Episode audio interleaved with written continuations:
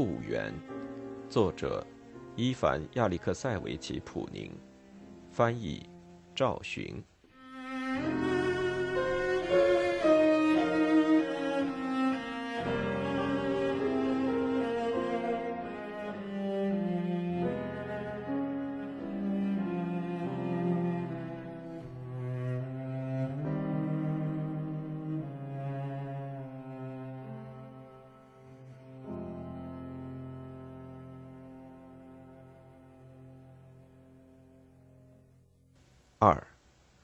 当我们快要长大成人，已经进入青少年的时候，曾有机会去过一次苏霍多尔，这哺育了娜塔莉亚的精神世界，吞噬了她整个一生的故乡。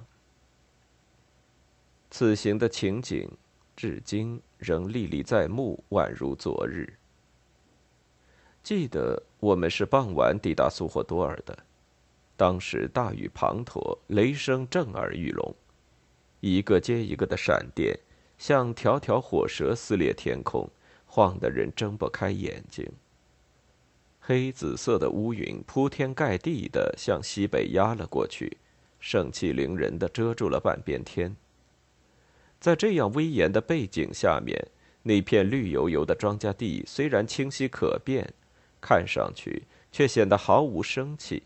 仿佛蒙上了一层灰色，景色平淡极了。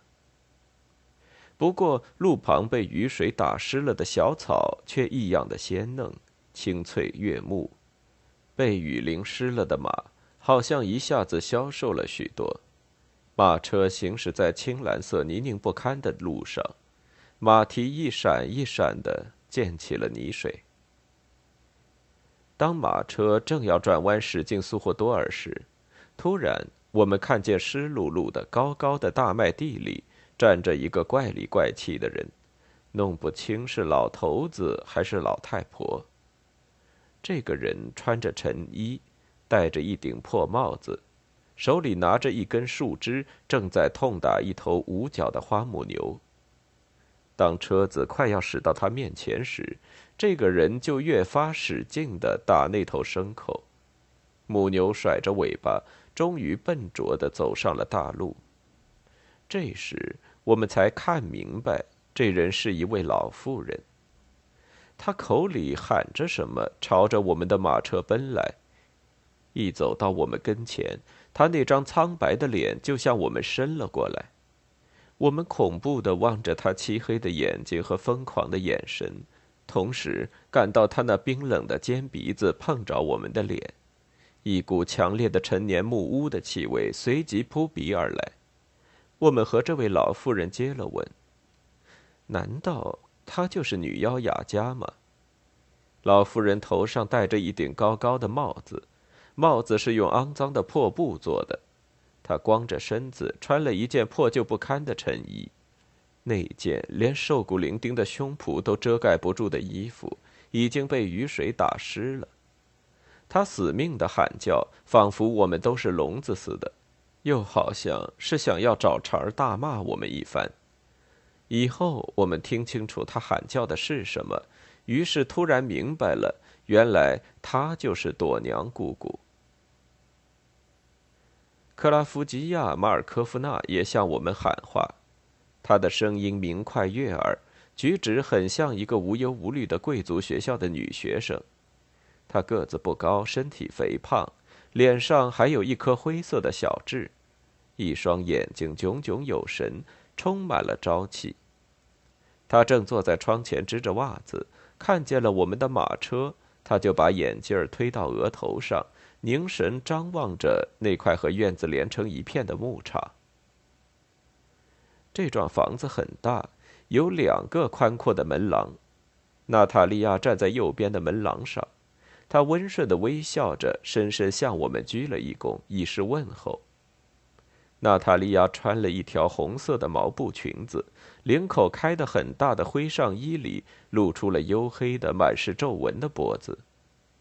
她脚上穿着一双草鞋，身材纤细，皮肤晒得黑黝黝的。望着她的颈子、突出的锁骨、疲倦而忧伤的眼睛。我想，很久以前，他是和父亲一起在这里长大成人的。这幢祖传的胡木老屋曾经几经大火，多次重建。古老的大花园里，现在只剩下这样一副难看的景象了。在丛生的灌木中，夹杂着几株白桦和白杨。原先一排排的仓库和下房，现在仅余下一幢木屋。一座仓库和一间淹没在苦艾和野苋中的泥抹的储藏室和冰窖了。茶炊端来了，室内充满了茶香，人们问长问短，叙起家常。从百年旧物的玻璃橱里拿出了盛糖浆的水晶盘，摆上了金茶石。这些茶石因为年深日久，已经磨得非常薄。看上去好像片片枫叶。桌上的小甜面包圈大概已经收藏了很久，是主人专门备以招待贵客的。大家天南地北的谈了半天，一个古老而不和睦的家族，一旦能团聚在一起，促膝谈心，真是倍感亲密而和谐。以后，我们就到光线很暗的各个房间里去转了一趟。寻找通往花园的阳台，因为时间久远，这些空荡荡的房屋中的一切都蒙上了黑色，加之翻修时用的也是这房子的老木料，更给人一种粗糙简陋之感。这些房间一直保留着祖父在世时的格局。原先听差住的那间房里，墙角上供奉着的。一幅斯摩棱斯克圣徒梅尔库里的巨像，已经旧得发黑。据说他的一双铁鞋和头盔，至今还保存在斯摩棱斯克古老教堂的经台上。我们听大人讲过他的故事，说有一名叫梅尔库里的赫赫有名的王公贵族，听见了圣母像说话，说指路女神召唤他去杀敌。于是他奋起和鞑靼人作战，捍卫了斯莫棱斯克国土，免遭敌人的蹂躏。圣徒打败了鞑靼人之后，躺下去休息，安然入睡。这时，敌人乘机取下他的头。可是他抱起了自己的首级，来到城门口，仿佛还想要再看一眼他的故土。这是一幅苏兹达里省制作的圣像。上面画着一个无头的人，一只手抱着青紫色的戴着头盔的人头，另一只手抱着圣母像。看一眼这样的圣图像，都觉得毛骨悚然。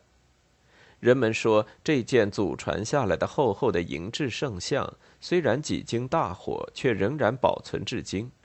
上面木质部分已经被火烧裂了。圣像的背面刻有赫鲁晓夫的家谱。家谱上端刻着族徽，好像是为了保持风格的一致。室内的两扇门也非常笨重，每扇门的上下都装有沉甸甸的铁门栓。大厅的地板是用特别宽的木材铺成的，颜色很深，走上去挺光滑。窗子却小得很，可以支起来。我们穿过一个小厅去看会客室，这小厅只有当年赫鲁晓夫家族成员围坐桌前，席上放着鞭子共进午餐的那个大厅的一半大。会客室里有门通向阳台，阳台对面靠墙摆着一架钢琴。我们听说曾几何时，朵娘姑姑还在这里弹琴，那时她堕入了情网。正热恋着一位姓福伊特·凯维奇的军官，他是彼得·彼得洛维奇的同学。再往前走，就是祖父当年的起居室，一间是他的休息室，另一间在拐角上是卧室。这两间房子的门都大敞着。傍晚，天色阴沉沉的，花园里的树木已经被砍伐光了。那座谷物干燥室已经没了屋顶，远处的白杨闪着银光，团团乌云浮在天际，云过处彩霞绚丽，夕照中群山一片殷红，闪着金灿灿的光辉。大概特罗申森林一带没有下暴雨吧。远方，花园谷地后面的山坡上，就是那片黑郁郁的森林，阵阵干爽的、暖人肺腑的胡树香气从那里吹过来，和青草的芬芳混杂在了一起。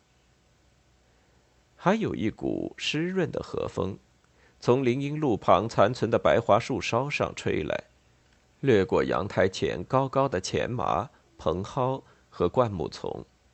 也和花草的香气掺杂在一起。偏僻荒凉的俄罗斯呀，草原上的傍晚呢，你那深邃奥秘的寂静笼罩了一切。请用茶。有人小声的叫我们，原来是娜塔莉亚，她是苏霍多尔全部生活的参与者、见证人。也是他的故事的讲说员。他身后站着一个人，微微倚着身子，疯狂的眼神仿佛注视着什么，一面彬彬有礼的、轻飘飘的从光滑的地板上走过去。他就是娜塔莉亚的主人朵娘姑姑。他头上仍然戴着那顶高高的帽子，不过身上穿的不是那件破烂的衬衣。